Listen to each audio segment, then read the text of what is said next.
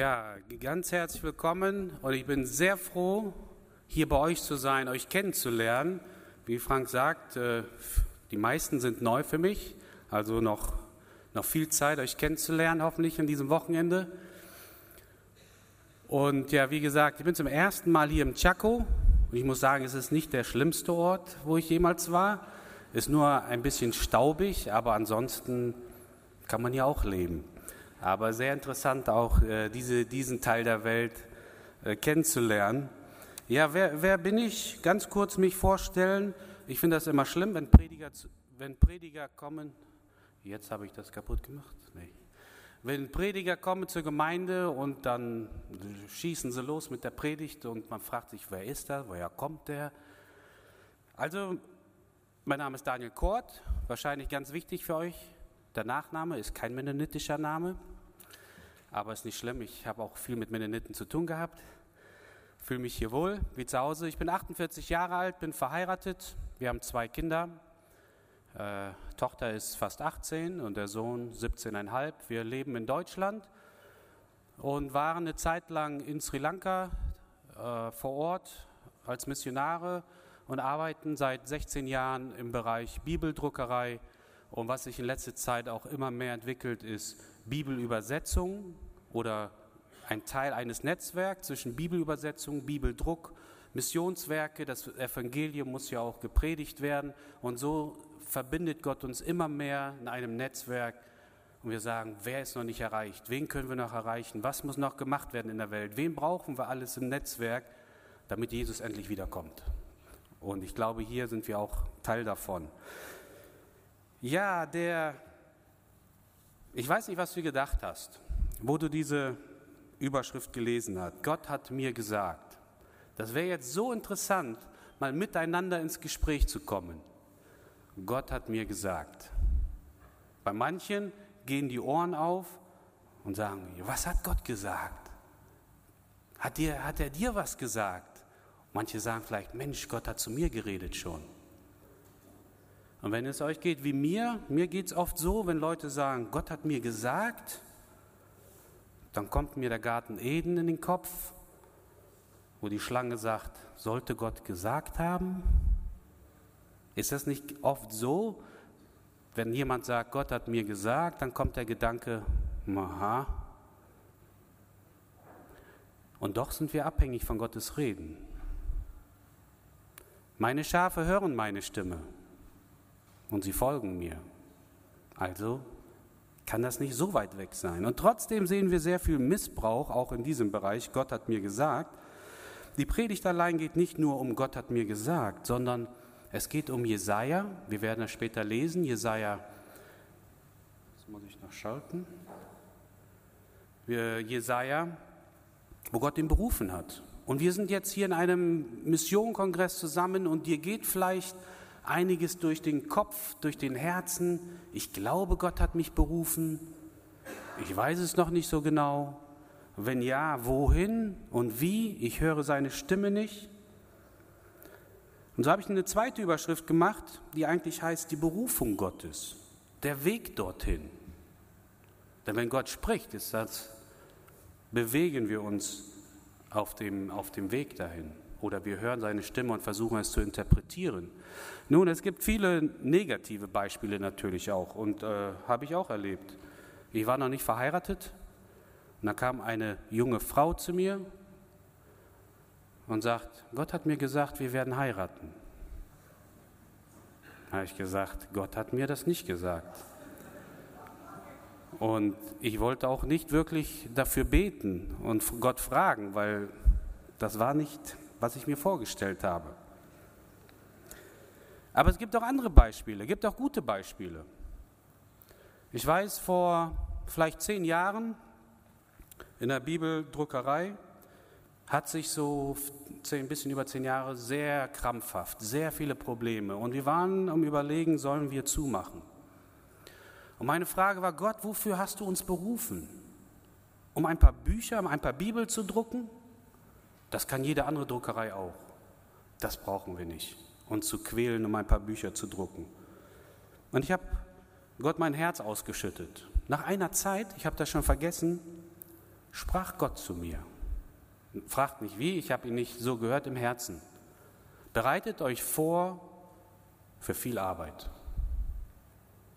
Und ich habe ein bisschen gewartet, ich habe Gott nochmal nachgefragt und die Bestätigung kam immer mehr, bereitet euch vor auf mehr Arbeit. Ich nehme unser Team zusammen, wir sind so ein Leitungsteam von verschiedenen Ländern auch, und sage ihnen das. Sage ich, Gott hat mir aufs Herz gelegt, wir sollen uns vorbereiten auf mehr Arbeit. Und die gucken mich an, ja, du bist ja mit den Missionswerken verbunden. Siehst du irgendwas? Ist jemand zu dir hingekommen, hat gesagt, er will uns Arbeit geben? Sag ich, nein, hat sich nichts verändert. Ich habe keine Perspektive. Ich sehe nichts. Nur im Herzen. Denke ich, wir sollten vorbereiten. Haben nicht viel gesagt, weil hat Gott gesprochen, sollte Gott gesagt haben. Die anderen Leiter waren ziemlich ruhig. Es vergingen ein paar Monate und alles ging dem Ende zu. Die Aufträge wurden weniger, das Geld wurde weniger. Und dann kam die Frage, sollte Gott gesagt haben? Hat Gott gesagt? Habe ich das falsch gehört? Die anderen Leiter kamen auch. Daniel, hast du nicht gesagt? Gott hat dir gesagt? Wir mussten die ganze Druckerei zumachen für zwei Wochen ungefähr, zwei, drei Wochen, weil wir keine Aufträge hatten. Volles Gehalt mussten wir weiterzahlen. Und dann stand ich da oder wir und fragen, Gott, war das dein Wille? Und ich habe ihm gesagt, im Herzen habe ich immer noch das Gleiche, auch wenn wir zumachen müssen. Es verging, wir hatten dann wieder so langsam wieder aufgemacht, es vergingen, ich weiß nicht, zwei, drei Monate. Auf einmal kommen Aufträge, Beziehungen, die entstanden sind, nicht vom Bemühen, von der Not heraus, dass wir gelaufen sind, gesagt haben, wir brauchen Aufträge. Nein, es kam.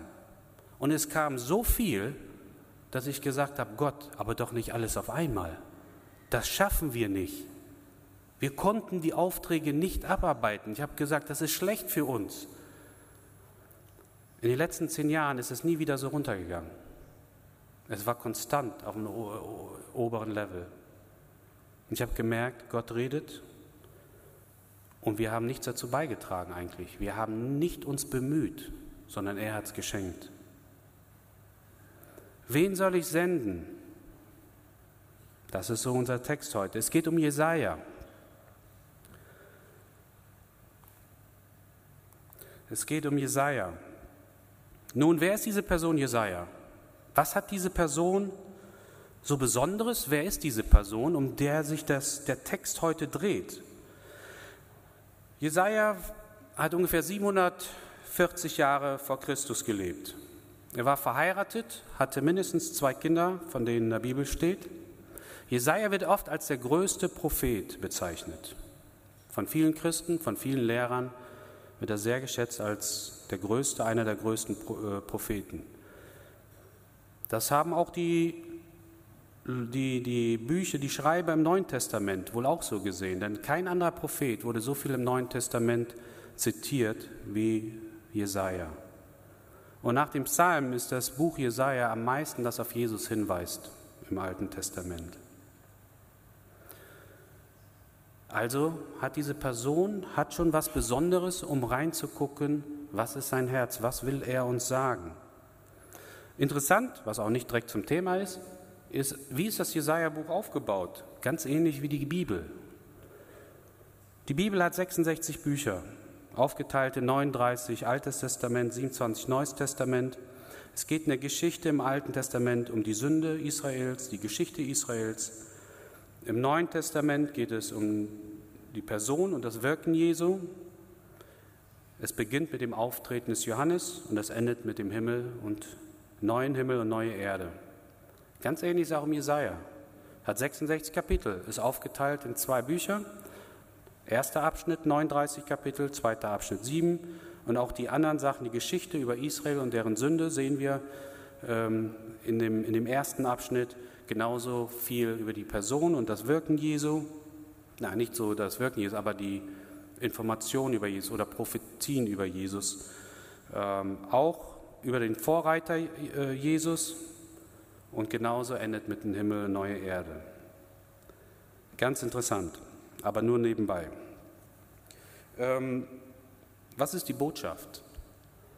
Manchmal, wenn wir so Personen kennenlernen, ähm, hinter fast jede Person steckt irgendein Kern. Wofür steht er? Worin ist er gut? Was schreibt er? Was bewegt ihn? Jesaja ist ein, ist ein Mensch oder seine Botschaft ist der Herr, der Heilige Israel. So in Kurzfassung. Worum geht es dem Jesaja? Was ist sein Anliegen, sein Passion? Passion sagt man im Englischen, seine Leidenschaft. Zwölfmal finden wir das im ersten Abschnitt und 14 Mal im zweiten Abschnitt. Außerhalb des Buches Jesaja wird es nur sechsmal noch im Alten Testament erwähnt. Diese Grundlage Jesaja soll auch ein bisschen unser Grundthema sein heute Abend. Denn es geht um einen Gott, einen allmächtigen Gott, verzehrendes Feuer. Niemand kann vor ihm bestehen mit Sünde. Er ist ein heiliger, heiliger Gott. Mit dieser Perspektive, mit dieser Grundlage, lass uns mal den Text zusammenlesen aus Jesaja 6, 1 bis 8. In dem Jahr, als König Jesaja starb, sah ich den Herrn. Ich sah auf einem hoch aufragenden Thron, die Säume seines Gewandes füllten den ganzen Tempel aus. Umgeben war er von Seraphim, majestätischem Wesen. Jedes von ihnen hatte sechs Flügel. Mit zwei bedeckte es sein sein Gesicht, mit zweien seine Beine und mit zweien flog es. Eines rief den anderen zu, heilig, heilig, heilig ist Jahwe, der allmächtige Gott. Die ganze Erde bezeugt seine Macht. Von ihrem Rufen erhebten die Fundamente, erbebten die Fundamente des, der Tempeltore und das ganze Haus wurde mit Rauch erfüllt. Da rief ich, wehe mir, ich bin verloren, ich habe den König gesehen, Jahwe, den allmächtigen Gott, und ich habe doch verunreinigte Lippen und wohne in einem Volk, das durch seine Worte genauso verunreinigt ist. Da kam einer der Seraphim zu mir geflogen. Er hatte mit einer Zange eine glühende Kohle vom Alter genommen und er berührte damit meinen Mund. Er sagte, die Glut hat deine Lippen berührt. Jetzt bist du von deiner Schuld befreit, deine Sünde ist gesühnt. Dann hörte ich die Stimme des Herrn. Er fragte, wen soll ich senden? Wer ist bereit, unser Bote zu sein? Da sagte ich, ich bin bereit, sende mich. Nun, wenn wir diese, wir kennen diese Bibelstelle, wer soll mein Bote sein? Wem soll ich senden? Und oft äh, konzentrieren wir uns auch als Missionswerk auf den Auftrag zu erfüllen, zu gehen und zu senden. Aber hier ist etwas passiert, bevor Jesaja das gesagt hat. Hier ist eine unheimlich wichtige Information, die vorher geschehen ist. Ich wünsche mir, dass wir am Ende des Kongresses sagen können, hier bin ich Gott. Nicht unbedingt sende mich in die ganze Welt, gebrauche mich da, wo du mich hinhaben willst. Gebrauche mich so, wie ich bin, mit den Gaben, wie du, die du mir gegeben hast. Aber vorher ist eine Geschichte. Von diesen acht Versen sind vier Verse, da geht es um die Heiligkeit Gottes. Warum hat Gott Jesaja diesen, dieses Bild gegeben, beschrieben, seine Allmacht, seine, seine Heiligkeit, seine Majestät in vier Versen? Und dann benutzt er drei Versen, wo, Jesaja auf sich guckt und sagt: Ich armer, ich armer Wurm, ich bin ein Sünder, ich kann von diesem Gott nicht bestehen und wehe mir und ich sterbe. Drei Verse. Und nur ein Vers sagt er: Wen soll ich senden? Und Jesaja sagt: hier bin ich. Ich bin bereit. Das hat mich nachdenken lassen. Warum benutzt Gott vier Verse, um zu beschreiben, wer er ist, seine Herrlichkeit, seine Heiligkeit.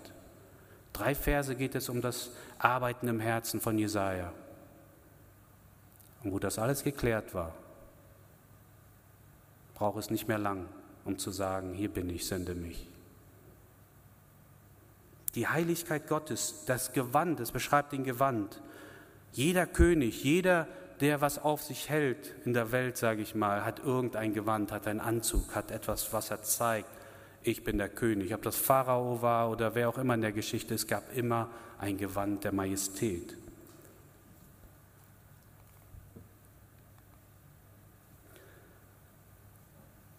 Und da waren diese majestätischen Wesen,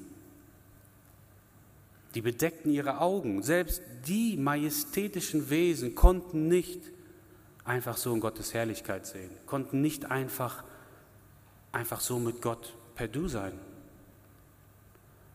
Wir erkennen ein bisschen, dass da eine besondere Atmosphäre ist. Was wir immer wieder finden in der Bibel und auch hier, es bebte. Wo Gottes Herrlichkeit ist, wo Gott erscheint, da bebt es.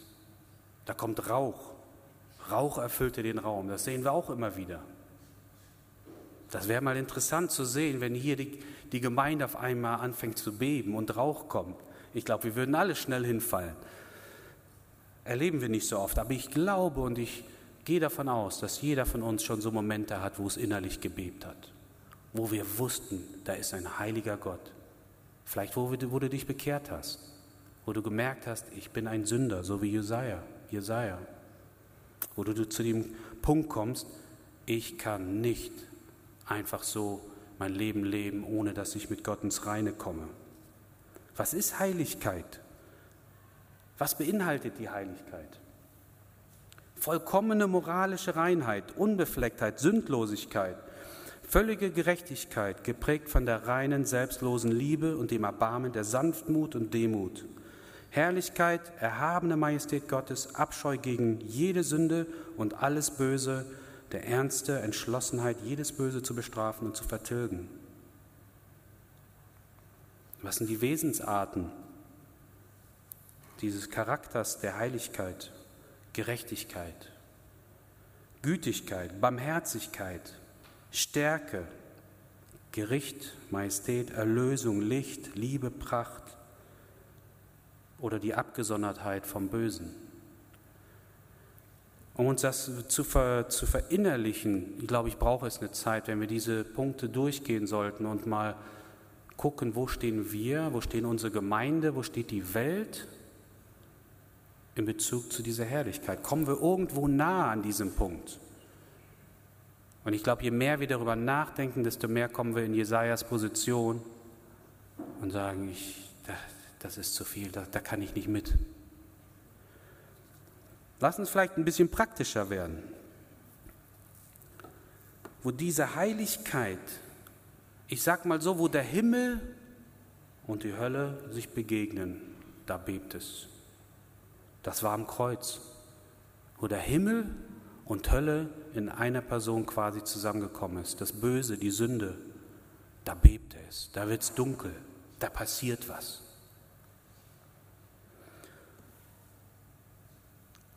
Aber vielleicht ein paar praktische Bibeln, äh, äh, Bibelstellen, die uns ein bisschen vielleicht verstehen lassen, was das bedeutet.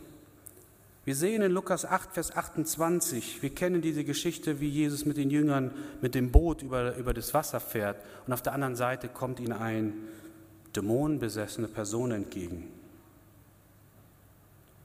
Da er aber Jesus sah, schrie er auf und fiel vor ihm nieder und rief laut, was habe ich mit dir zu schaffen, Jesus, du Sohn des höchsten Gottes? Ich bitte dich, quäle mich nicht. Denk mal drüber nach.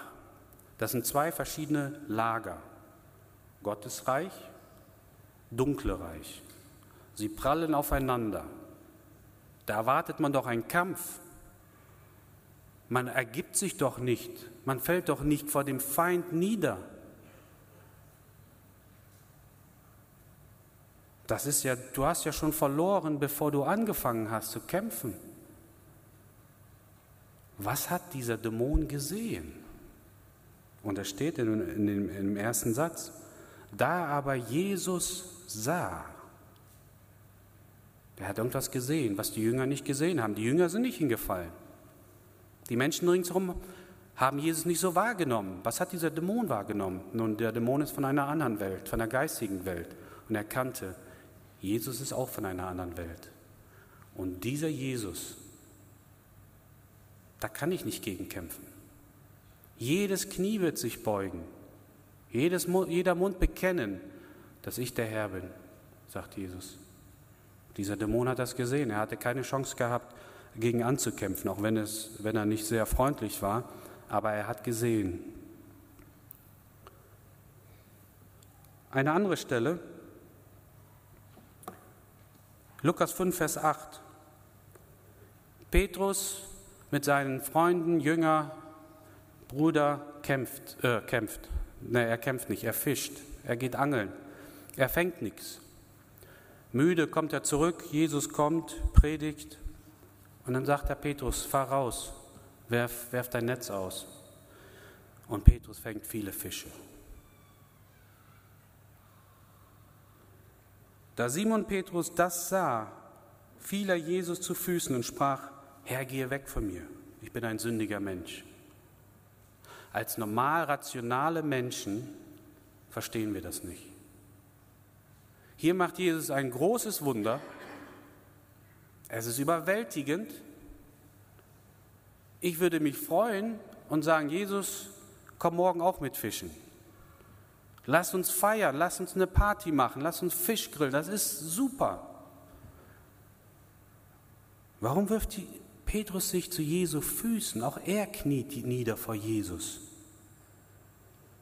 Und auch er, wie Jesaja, sagt: Geh weg von mir. Was hat Sünde mit diesen Fischen zu tun? Wieso fühlt er sich als Sünder, weil Jesus ein Wunder macht? Als Petrus das sah, was hat er gesehen? Er muss was gesehen haben, was er gesagt hat, das ist nicht normal, es ist von einer anderen Welt. Was auch immer er noch da gesehen hat, er wusste, ich bin ein sündiger Mensch. Wenn wir mit Gottes Herrlichkeit verbunden sind, wenn wir ihn irgendwie erleben und erkennen, das, was uns am ersten auffällt, ist, oh mein, ich bin ein sündiger Mensch. Ich habe Schuld. Ich kann mit dieser Person nicht zusammen sein.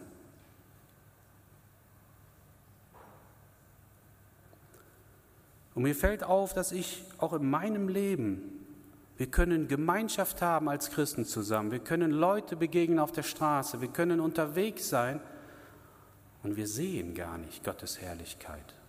Warum auch immer, weil wir beschäftigt sind, weil wir kein Auge dafür haben, weil wir nicht sensibel genug sind zu sagen, Gott öffne mir die Augen. Ich war einmal unterwegs in Asien, hatte eine, äh, eine längere Reise, in verschiedenen Stationen mehrere Länder besucht. Und da lief alles schief, was schief laufen konnte. Ich bin Flug verpasst, Anschlugflug war nicht da. Ich musste über zwölf Stunden im Flughafen sein. Nachtüber konnte ich da nicht schlafen, weil ich nicht wusste, wann der nächste Flug ging. Ähm, irgendwann morgens ging es weiter, quasi die ganze Nacht nicht geschlafen. Ich sollte jemanden treffen. Na, ich kann die Geschichte nicht alles erzählen, ist zu lang. Aber wir, ich komme in Indien an, die Leute, die mich abholen wollten, waren schon wieder weg. Da mussten die erstmal organisiert sein. Äh, da kamen sie mich abholen und ich hatte dann schon Termine gehabt, konnte nicht schlafen, weiter nicht schlafen und war äh, sehr kaputt von einem Treffen zum anderen, Sachen regeln, äh, weil die Zeit ist begrenzt, zwei Tage oder drei Tage da, bevor es weitergeht. Und dann endlich fertig, wieder zurück zum Flughafen, weiterfliegen. Ähm, und meine Laune war nicht die beste. Auch Missionare können sehr, wie soll man sagen, unfreundlich sein oder kaputt, sagen wir mal so, müde, um es freundlich zu sein. Ähm, und dann stand ich, war ich am Flughafen, ich habe mir noch ungefähr 10 Euro übrig gelassen, weil ich noch Hunger hatte, noch was essen, bevor es weitergeht zum Fliegen. Und dann gehe ich auf Klo, bevor, kurz vorher, und dann ist ein Mann da, der mich so anlächelt, so eine offene, herzliche Art. Er hat nicht nach Geld gebettelt. Also oft ist das ja so, sie machen was oder sind freundlich, weil sie Geld wollen. Er war einfach, der hat, er hat, ist mir hinterhergelaufen mit Papiertüchern, wollte kein Geld, aber sowas von freundlich habe ich gedacht, Wahnsinn. Dann kam mir die Stimme, gib ihm die 10 Euro. Dachte, nein, nein, nein, das, nach diesen Strapazen, ich will endlich mal ein bisschen Essen und Ruhe haben. Meine letzten 10 Euro, die ich jetzt noch hatte in diese indische Rupie. Ich gehe raus, gehe Richtung Essen. Da ich, nein, das kannst du nicht machen. Die, Gott hat gesagt. Und ich ging zurück, gebe ihm die 10 Euro, sag, Gott segne dich. Und der Mann hat gestrahlt. Ich habe sowas noch nie gesehen. Ich weiß nicht, ob das ein, ein, Engel war oder ein Mensch, aber der war so glücklich. Ich weiß nicht, was er zu Hause brauchte oder nicht. Ich sage nur, Gott segne dich, ich wollte auch nicht weiter reden, gehe zum Flug, zum Einchecken. Will einchecken, gebe der Frau die Karte, geht durch, X. Ich sage, nein, jetzt nicht schon wieder nächste Problem. Sag ich, was ist denn? Äh, Sie brauchen einen neuen, neuen Sitz. Ich sage, nein, nein, nein, nichts neuen Sitz. Ähm, ich mag diesen Gangsitz. Nein, nein, Sie, Sie müssen umgebucht werden. Ich sage, nein, nein, nein, nichts umbuchen. Auch nicht Mennoniten können äh, Sturkopf sein. Und das ging so ein bisschen hin und her, hin und her. Und ich wollte nicht einsehen, ich will nicht weg. Ich sagte, dann kommen Sie an Seite, die anderen müssen weiter. Und sagte, hier, Business Card, Business Upgrade for free. Also du kannst in Business-Klasse fliegen, kostenlos.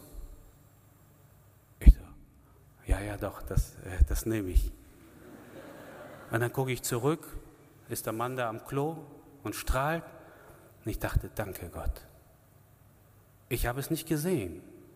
Ich habe es nicht gesehen, was du machst, dass deine Herrlichkeit hier ist. Und ich hatte einen Flug, ich konnte schlafen, ich habe gegessen. Business Class äh, ist schon gemütlich, muss ich sagen, ist ein Unterschied, wo man sich ausstrecken kann. Und ich dachte, hm, für 10 Euro Business Class, das muss man mal hinkriegen. Das kann nur Gott. Aber es geht darum, die Augen offen zu haben. Was sehe ich, die Menschen um mich herum? Eine andere Sache ist, ähm, äh, wo Moses Berg Sinai war, geht hin zum Volk und heilige sie, wascht die Kleider und erhob sich ein Donnern, ein Blitz. Und wieder sehen wir ähnliche Worte. Es rauchte, Feuer, bebte. Und dann sagten sie, und sie zitterten vor Angst, und dann sagten sie, nein, Mose, rede du mit denen, wir können da nicht hin. Wo Gottes Herrlichkeit ist und wir nicht im Reinen sind, da kommt Angst, da kommt Furcht, da kommt Zweifel. Und diese Angst, die lähmt. Diese Angst lässt uns nicht weitergehen. Und was wir hier sehen, was wir hier sehen in Jesaja, es beginnt ein Reinigungsprozess. Es beginnt etwas, die Engel kommen, Jesaja sagt, ich bin ein sündiger Mensch, und die kommen mit einer Kohle, berühren die Lippen und er wird von der Schuld befreit. Für Jesaja war das wahrscheinlich nicht so komisch, wie das für uns äh, klingt. Wenn der hohe Priester ins Allerheiligste gegangen ist, dann hat er Kohle mitgenommen. Er musste erstmal seine Sünde oder von seiner Familie, musste er erstmal reinigen. Und dann hat er Kohle mitgenommen und ich weiß nicht, was das ist, so, ein so zum, zum Räuchern irgendwas drüber. Und dann war der Allerheiligste mit Rauch gefüllt, um erstmal seine Sünde zu, äh, wegzuwaschen. Und das wird Jesaja, Jesaja verstanden haben. Hier muss was weggenommen werden. Ich bin im Allerheiligsten. Er hat das nicht nur verstanden, er hat es gesehen, er hat es gespürt. Ich hier bin hier beim heiligen Gott. Und da muss das weggenommen werden, sonst sterbe ich, so wie der hohe Priester sterben würde, wenn er nicht seine Schuld befreit. Und interessant auch, dass, dass der Engel sagt, deine Schuld ist weggenommen und gesühnt. Jesus hat für uns am Kreuz die Schuld gesühnt. Er hat sie nicht nur weggenommen, er hat sie auch gesühnt. Er hat den Preis bezahlt. Und als dieses geschehen ist, als ich sag mal diese Zeremonie vorbei war, zu erkennen diesen heiligen, allmächtigen Gott, nachdem ich gesehen habe, mein Versagen, meine Schuld, ich sündiger Mensch, und den Schritt gemacht habe, das muss aus dem Weg geräumt werden, das muss bereinigt werden. Halbe Stunde ist um. Ist egal. Ähm, dann erst zu diesem Zeitpunkt, wo die Sünde weggenommen war, zu diesem Zeitpunkt sieht er das Anliegen Gottes. Gottes Herz wurde zu seinem Herz. Gottes Schmerz wurde zu seinem Schmerz. Gottes Wunsch wurde sein Wunsch. Aber erst dann. Ich weiß nicht, wo wir heute stehen, in welchem Teil des Prozesses. Aber was ist in unserem Leben, was bereinigt werden muss? Was vielleicht weggemacht werden muss? Ist das Sünde? Ist das Gleichgültigkeit? Ist das Faulheit? Ist es Gewohnheit? Welcher Bereich in unserem Leben müssen wir sehen, erkennen und bereinigen, damit wir diesen heiligen Gott begegnen können? Denn die Heiligkeit Gottes soll uns nicht zur Angst und Panik äh, verfallen lassen, sondern wenn die Sünde weg ist, wenn das, was zwischen mir und Gott weg ist, dann ist das eine Motivation, dann ist es eine Freude, dann ist es eine Begeisterung. Und das sehen wir bei Jesaja. Jesaja. Gott sagt, wen sollen wir senden? Es gibt einen Sender und es gibt jemand, der sagen muss, ja, ich nehme den Auftrag an. Und Gott fragt nach beiden. Wen sollen wir senden? Wer ist bereit, auf der anderen Seite zu sagen, ich gehe? Und Jesaja beantwortet beides und sagt, ich gehe. Du kannst mich ruhig senden. Es war nichts mehr im Weg. Vielleicht denkst du, ich bin nicht. Wer bin ich schon? Was kann ich machen? Selbst wenn ich mit Gott im Reinen bin, ich habe nicht die Gaben, ich habe nicht die Begabung. Ich möchte, euch, ich möchte enden mit einer kurzen Geschichte von einem Mann, mit dem wir eng zusammenarbeiten. Das ist von der Missionsgesellschaft Asia Harvest, das ist äh, Ernte in Asien. Und wir arbeiten schon seit längerem für Minderheitensprache. Er unterstützt unheimlich viel Bibelübersetzungen, ähm, kennt sich aus in China, in Indien, in Asien wie kein anderer Mensch, den ich kenne.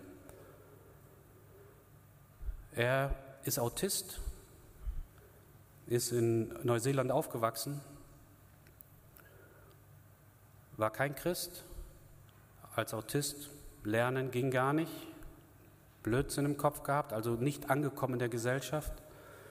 Und er wurde von der Schule entlassen und der Lehrer hat ihm gesagt beim Entlassen, du bist die Luft nicht wert, die du atmest. Was macht das mit einem Menschen, der sowas hört? Er war obdachlos, ist auf, äh, nach Australien gegangen. Irgendwann wurde er eingeladen ähm, zu einer Kirche, hat sich bekehrt, aber immer noch. Ich habe keinen Abschluss, keinen Schulabschluss. Ich habe nichts im Leben gemacht, was irgendwie in der Gesellschaft anerkannt ist. Ich kann, ich, hab, ich kann nichts zusteuern. Und dann kamen zwei Missionare aus China und und erzählen, was in China passiert. Die Verfolgung, die Bibeln, die da hingebracht werden. Und wir, ja, an dem Zeitpunkt haben wir auch sehr viele Bibeln nach China gebracht. Und dann sagen die Missionare, wir suchen Esel für Gott. Weil in China können wir nicht so leicht Bibeln äh, drucken, also werden sie nach Hongkong gebracht und werden sie, wurden reingebracht. Jetzt mittlerweile nicht mehr, aber bis vor fünf Jahren ging das noch.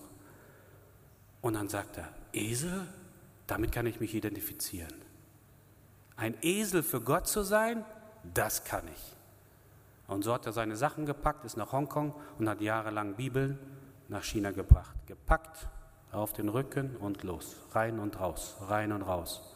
Und Gott hatte noch mehr mit ihm vorgehabt. Er hatte die Mission gegründet. Mission, die unheimlich stark ist in Asien die, Menschen zu erreichen, die das Evangelium noch nicht gehört haben.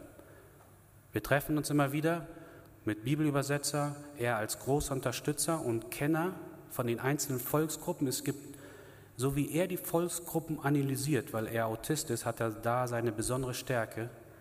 Es gibt kein Werk, das, je, das ein Land so analysieren kann wie er.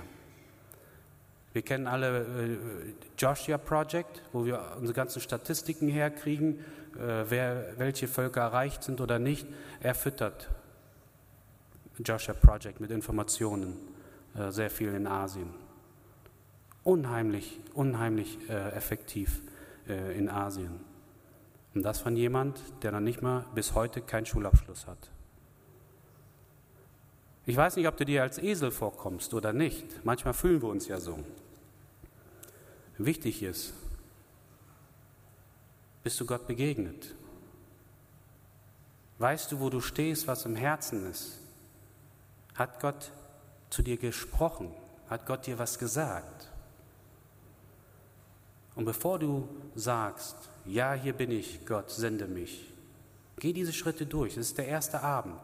Denk heute drüber nach. Was hat Gott bisher zu dir geredet? Hat er dir schon Anhaltspunkte gegeben? Und wenn nicht, dann sprech einfach das Gebet von, Jesaja, äh, von äh, Psalm 139. Gott, erforsche mein Herz und siehe, wie ich es meine, ob ich auf dem rechten Wege wandle. Und wenn nicht, sprich zu mir. Und das wünsche ich euch, dass ihr in dieser Zeit, in diesem Wochenende Gott erlebt, seine Herrlichkeit erlebt, Sachen aus dem Weg räumt, die eventuell stören, sodass ihr frei seid zu sagen, ich bin hier und ich gehe mit Freuden. Und ich mache das, was du für mich vorbereitet hast, mit Freuden. Amen.